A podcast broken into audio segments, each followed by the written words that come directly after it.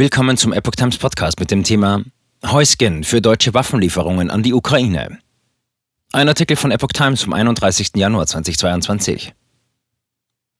Der künftige Leiter der Münchner Sicherheitskonferenz, Christoph Heusgen, hat sich für deutsche Waffenlieferungen an die Ukraine ausgesprochen. Heusgen sagte der Rheinischen Post und dem Bonner Generalanzeiger, die Bundesregierung mache es sich mit ihrem Nein unter Verweis auf die deutschen Rüstungskontrollregeln zu einfach.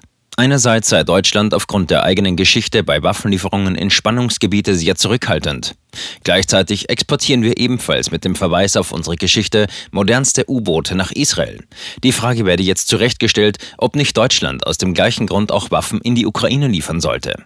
Heusken erinnerte dabei an die bestialische Ermordung von über 30.000 jüdischen Ukrainern 1941 in Babyn Yar durch die Wehrmacht und andere deutsche Sicherheitskräfte. Der frühere außenpolitische Berater der damaligen Bundeskanzlerin Angela Merkel plädierte zudem dafür, die umstrittene deutsch-russische Gaspipeline Nord Stream 2 im Falle eines russischen Angriffs auf die Ukraine auf Eis zu legen. Wenn russische Truppen in die Ukraine einmarschieren, kann man Nord Stream 2 nicht einfach so weiterlaufen lassen und den Betrieb nehmen, als wäre nichts passiert.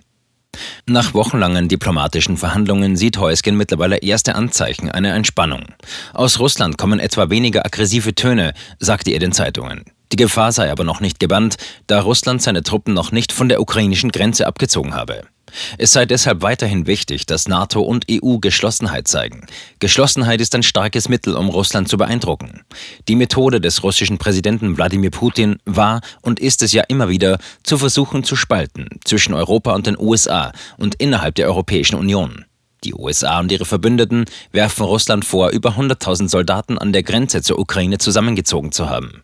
Den Westen treibt deshalb die Sorge um, dass Russland nach der Annexion der Krim 2014 einen Einmarsch in das Nachbarland vorbereitet. Der Kreml bestreitet Angriffspläne, führt aber gleichzeitig ins Feld, sich von der Ukraine und der NATO bedroht zu fühlen.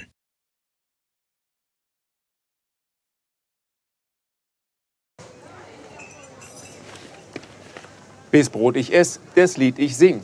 In Zeiten von Twitter und Facebook hat diese Redewendung aus der Zeit der Minnesänger neu an Bedeutung gewonnen.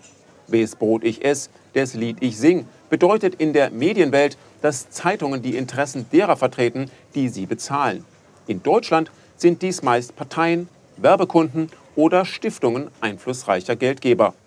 Die Epoch Times ist frei von allen solchen Einflüssen und steht allein in der Verantwortung derer, die sie finanziert, nämlich Ihnen, unseren Lesern.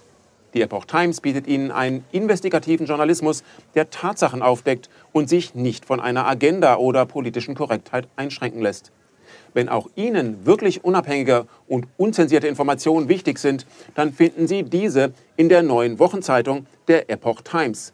Zum Preis von nur einer Tasse Kaffee erhalten Sie nachhaltige Geistesnahrung für eine ganze Woche. Bestellen Sie die Epoch Times jetzt gratis drei Wochen lang zum Kennenlernen und lesen Sie den Unterschied.